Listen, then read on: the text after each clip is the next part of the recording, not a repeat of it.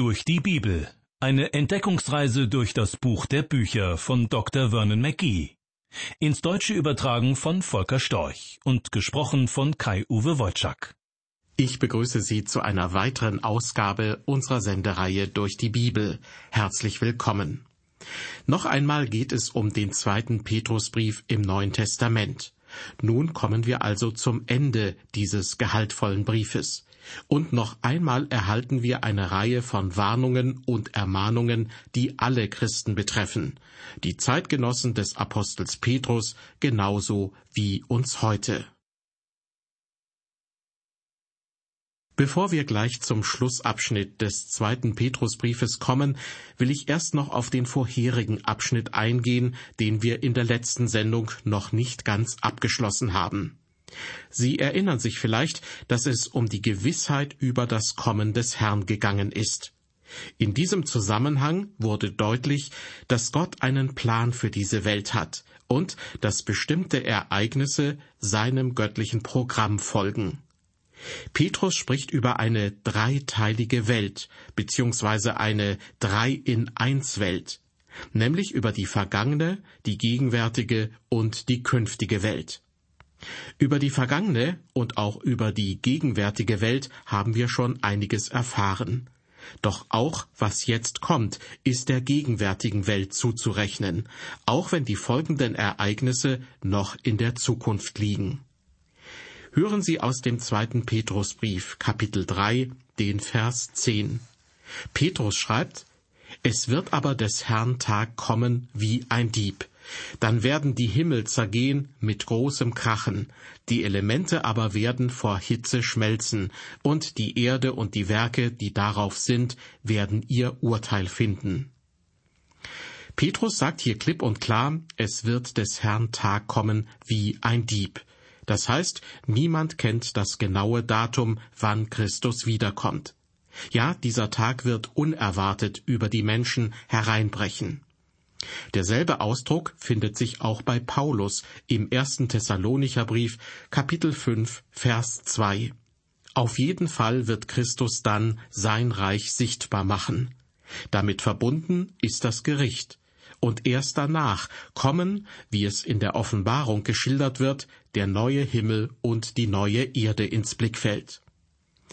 Was passieren wird, beschreibt Petrus so dann werden die Himmel zergehen mit großem Krachen. Das griechische Wort, das hier für Krachen verwendet wird, beschreibt eigentlich das Zischen eines Pfeils, das Brausen von Flügeln, das Klatschen von Regen oder das Gezischel einer Schlange. Das Krachen der Himmel wird aber gewiss im Vergleich dazu unvorstellbar gewaltiger sein. Ich erinnere mich daran, dass ich einmal im Fernsehen einen Bericht über die Entwicklung von Atombomben gesehen habe. Und da wurde tatsächlich aus großer Entfernung auch die Explosion einer solchen Bombe gezeigt. Das eigentümliche Geräusch, das dabei entstand, habe ich noch heute in den Ohren. Und genau an dieses Geräusch muss ich denken, wenn ich in unserem Bibeltext lese, dann werden die Himmel zergehen mit großem Krachen. Weiter schreibt Petrus, die Elemente aber werden vor Hitze schmelzen. Sie sehen, Materie ist nicht ewig, wie man einmal geglaubt hat. Materie kann beseitigt und in Energie verwandelt werden.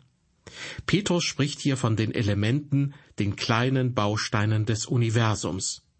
Das griechische Wort hierfür ist in der Einzahl der bessere Ausdruck für das, was wir Atom nennen. Der Begriff Atom stammt auch aus dem Griechischen und bezeichnet etwas, was man nicht teilen kann. Inzwischen aber wissen wir, dass man Atome sehr wohl spalten kann, und somit ist die Bezeichnung Atom im Grunde nicht mehr zutreffend. Vom Schmelzen der Elemente redet Petrus und verwendet eines der simpelsten griechischen Wörter. Das Wort Lyo bedeutet einfach lösen oder losbinden. Dadurch, dass der Mensch die Atome losgebunden hat, wurde er dazu befähigt, Bomben zu bauen, die eine gewaltige Zerstörungskraft haben. Aber man hat auch Wege gefunden, um diese Energie für friedliche Zwecke nutzbar zu machen. Schließlich leben wir in einer Welt, in der die Energievorräte endlich sind. Als Gott die Erde mit solchen Reserven ausgestattet hat, stellte er reichlich Öl und Kohle und Lebensmittel zur Verfügung. Die Erde glich einem großen Supermarkt. Der Mensch hat die Erde sehr oft geschändet und sie verschmutzt. Was Gott zur sorgsamen Verwendung in die irdische Tankstelle und die Vorratskammern gefüllt hat, wurde in einer überraschend kurzen Zeitspanne geplündert. Doch dann hat der Mensch entdeckt, was für ein gewaltiges Energiepotenzial durch Kernspaltung entsteht. Aber das wird Gott nicht davon abhalten, die Erde eines Tages zu beseitigen. Die Himmel werden zergehen mit großem Krachen, die Elemente werden vor Hitze schmelzen, schreibt Petrus. Etwas Gewaltiges wird geschehen. Vielleicht wird es einer großen Atomexplosion gleichen, und die Erde wird sich in nichts auflösen. Im letzten Teil von Vers 10 schreibt Petrus, die Erde und die Werke, die darauf sind, werden ihr Urteil finden. Davon werden auch die gewaltigen Wassermassen betroffen sein, die es auf der Erde gibt. Ungefähr 70 Prozent der Erdoberfläche ist mit Wasser bedeckt. Es wird verdampfen und in Luft aufgehen. Wir wissen heute, dass Wasser aus den zwei Elementen Wasserstoff und Sauerstoff besteht, und beide sind als Gase leicht entzündlich und können sehr explosiv sein. Ich sagte es in der letzten Sendung schon einmal. Was Petrus in diesem Bibelabschnitt beschreibt, mag für die Menschen vergangener Generationen wie eine Utopie geklungen haben. Heute dagegen, mit unseren naturwissenschaftlichen Erkenntnissen, braucht es nicht viel Fantasie, um sich ein solches Szenario vorstellen zu können. Petrus weist uns darauf hin, dass Gott in der Zukunft ebenso richten wird, wie er es in der Vergangenheit getan hat. In Vers 4 dieses Kapitels fasste Petrus zusammen, was die Spötter sagen, nämlich, nachdem die Väter entschlafen sind, bleibt es alles, wie es von Anfang der Schöpfung gewesen ist. Der große Irrtum der Spötter kommt daher, dass sie über die Vergangenheit nicht Bescheid wissen. Und doch sind es gerade Anhänger der Evolutionstheorie, die betonen, es habe in der Vergangenheit eine große Katastrophe gegeben. Der Tag des Herrn, von dem Petrus in Vers 10 spricht, wird ebenfalls Gericht beinhalten. Tag des Herrn ist ein gebräuchlicher Ausdruck in der Heiligen Schrift. Die Propheten benutzten ihn, ebenso der Herr Jesus Christus und viele Schreiber im Neuen Testament. Es handelt sich um einen Fachausdruck. Dieser Tag des Herrn beginnt in der Dunkelheit, wie die Propheten im Alten Testament es angekündigt haben. Er beginnt also mit Schrecken. Er hört auf mit einem großen Gericht über die Erde, wobei sie im Feuer aufgelöst wird. Dann, nach dem Gericht über die Erde, das Petrus beschreibt, erscheinen der neue Himmel und die neue Erde. Ich lese Vers 11. Wenn nun das alles so zergehen wird, wie müsst ihr dann dastehen in heiligem Wandel und frommem Wesen? Petrus richtet nun seinen Blick darauf, Sie und ich, wir sollen aufgrund dessen, was passiert ist und was Gott in Zukunft tun wird, nicht Däumchen drehend und mürrisch am Spielfeldrand stehen. Ja, Christen neigen manchmal dazu, andere zu kritisieren, ohne es selbst besser zu machen. Deshalb möchte ich Sie ganz konkret fragen, was unternehmen Sie, um Gottes Wort unter die Leute zu bringen? Das ist in dieser Stunde die zentrale Frage an jeden Christen, an jede christliche Gemeinde, an jeden Pastor. Jeder, der einen Gottesdienst besucht, sollte sich selbst Folgendes sagen. Ich bin nicht hier, um den Prediger zu beurteilen. Ich bin auch kein Richter über andere Christen, sondern ich bin hier, um Gottes Wort zu hören und es anschließend unter die Leute zu bringen. Die Frage ist, was sollen wir denn tun angesichts des drohenden Gerichts? Vers 12 enthält eine Antwort darauf, denn Petrus beschreibt die Christen als diejenigen, Zitat, die ihr das Kommen des Tages Gottes erwartet und erstrebt, an dem die Himmel vom Feuer zergehen und die Elemente vor Hitze zerschmelzen werden. Auf die erste Aussage in diesem Vers kommt es an die ihr das Kommen des Tages Gottes erwartet und erstrebt. Es geht also um die Gewissheit über das Kommen des Herrn. Petrus hat das damals an die Juden in der Diaspora, also in der Zerstreuung geschrieben. Der Tag Gottes wird kommen. Es wird ein Tag sein, an dem die Himmel vom Feuer zergehen. Nach Auflösung des jetzigen Himmels wird der Tag Gottes kommen, und das ist die Ewigkeit, wie wir im Buch der Offenbarung Kapitel 21 Vers 1 noch sehen werden. Der Tag Gottes ist ein Tag, an dem die Himmel vom Feuer zergehen und die Elemente vor Hitze zerschmelzen werden. Das ist eine der außergewöhnlichsten Aussagen für einen Fischer vom See Genezareth, die man sich überhaupt nur vorstellen kann. Ich glaube nicht, dass sich Petrus, als er auf dem See unterwegs war, vorgestellt hat, wie das Wasser unter seinem Boot in Flammen steht. Er hatte keine Ahnung davon, wie das Wasser verdampfen und die Elemente vor Hitze zerschmelzen könnten. Er gibt in seinem Brief lediglich das weiter, was Gott ihm anvertraut hat. Und das gilt erst recht für das, was nun in Vers 13 folgt. Nachdem Petrus über die vergangene und die gegenwärtige Welt gesprochen hat, geht es nun um die zukünftige Welt, um die Welt, die sein wird. So wie Gott die Erde in der Vergangenheit gerichtet hat, wird er sie auch in Zukunft richten. Doch dann wird es eine neue Erde geben. Petrus schreibt, wir warten aber auf einen neuen Himmel und eine neue Erde nach seiner Verheißung, in denen Gerechtigkeit wohnt. Gerechtigkeit wohnt heute nicht auf der Erde. Gerechtigkeit ist dort nicht wirklich zu Hause. Gerechtigkeit wohnt weder in ihrer Geburtsstadt, liebe Hörer, noch an dem Ort, wo sie heute leben. Aber die Gerechtigkeit wird wohnen auf einer neuen Erde und in einem neuen Himmel. William Shakespeare beschrieb seine Zeit im Theaterstück Hamlet mit den Worten Die Zeit ist aus den Fugen geraten. Er hatte recht, die Zeit ist tatsächlich aus den Fugen geraten. Andere Dichter hatten und haben ebenfalls hochfliegende Gedanken dazu, aber oft verdrehen sie die Tatsachen, wie ich meine. So heißt es etwa in einem Gedicht des englischen Dichters und Dramatikers Robert Browning, die Lerche ist im Fluge, die Schnecke auf den Dornen. Gott ist in seinem Himmel und alles ist in Ordnung. Die Lerche ist im Fluge und die Schnecke auf den Dornen, ja, das ist in Ordnung, draußen auf dem Felde oder auch in meinem Vorgarten. Aber die Aussage, Gott ist in seinem Himmel und alles ist in Ordnung, stimmt so nicht. Denn die Welt, in der wir leben, ist nicht in Ordnung. Deshalb bin ich froh, dass es einen neuen Himmel und eine neue Erde geben wird. Das wird herrlich sein. Wissen Sie, erst kürzlich habe ich mein altes Auto in Zahlung gegeben, um mir ein neues Modell anzuschaffen. Und Gott ist dabei, ein neues Modell der Erde vorzubereiten. Und ich bin froh, wenn es endlich herauskommt. Das wird eine wundervolle Erde sein, denn sie wird von Gerechtigkeit geprägt sein. Die Gerechtigkeit wird dort wohnen, wie Petrus es ausdrückt. Mit Vers 14 erreichen wir nun den letzten Abschnitt von Kapitel 3 und damit eine abschließende Ermahnung.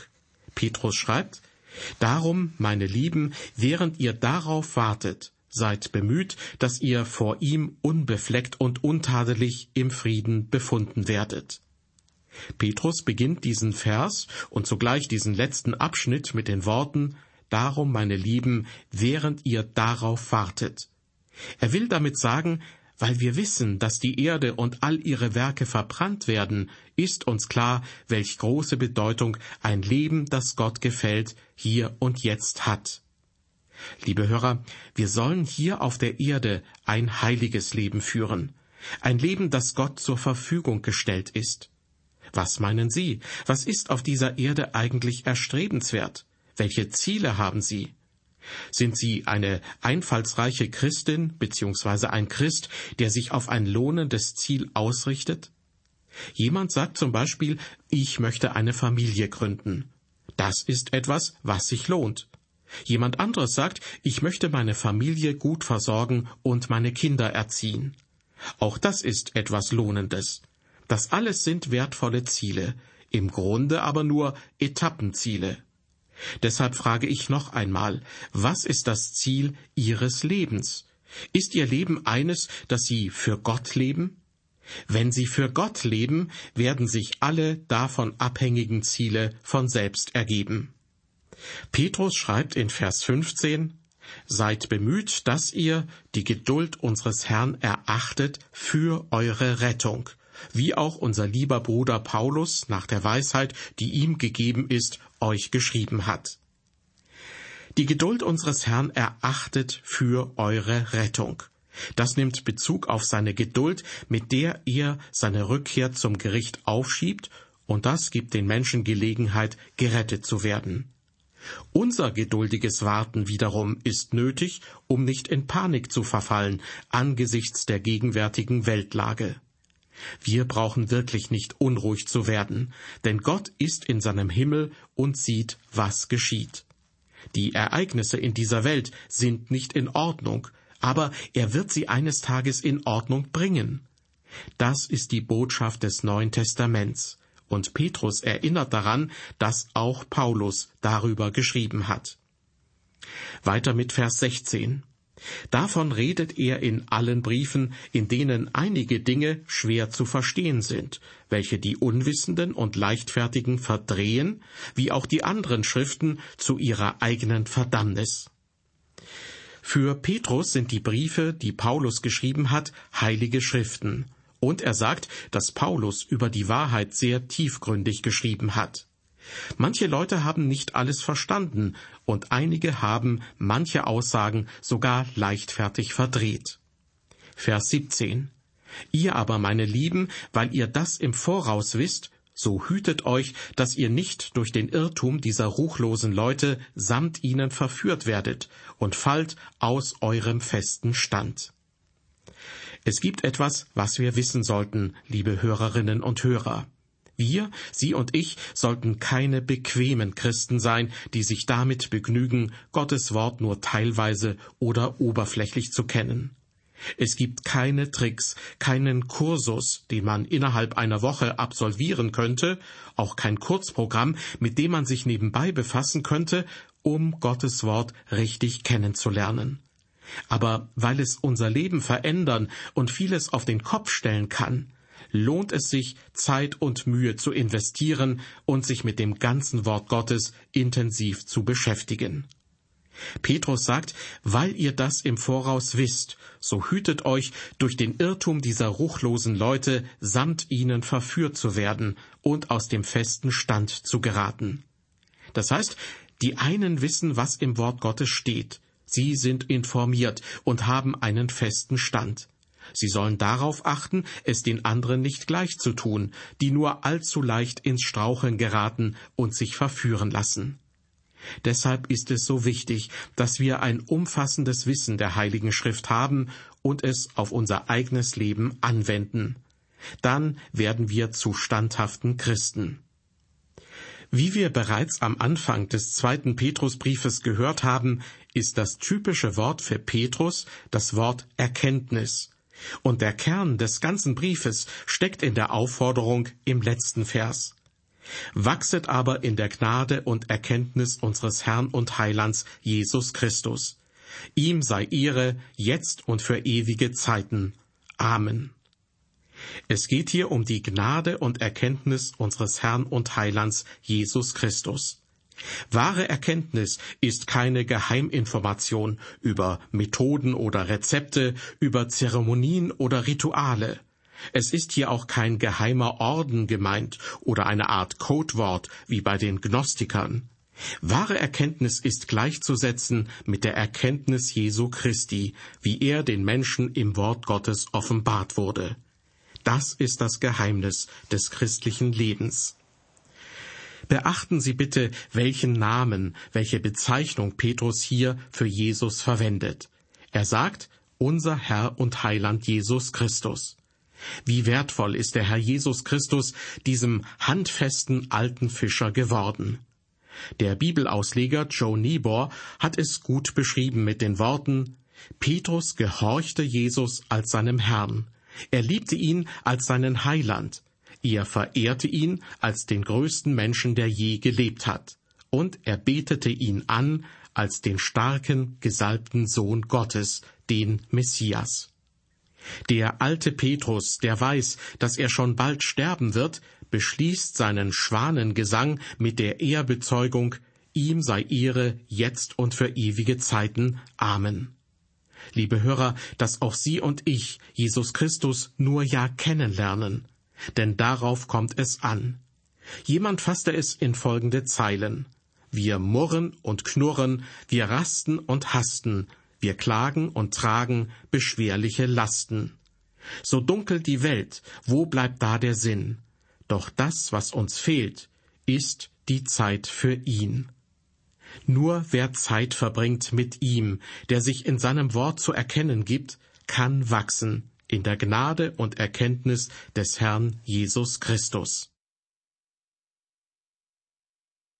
Mit dieser Sendung sind wir am Ende des zweiten Petrusbriefes angekommen. Beim nächsten Mal werden wir uns wieder ein Buch aus dem Alten Testament vornehmen. Der Prophet Obadja ist dann an der Reihe in unserer Sendereihe durch die Bibel. Es würde mich freuen, wenn Sie auch dann wieder mit dabei sind. Auf Wiederhören und Gottes Segen mit Ihnen.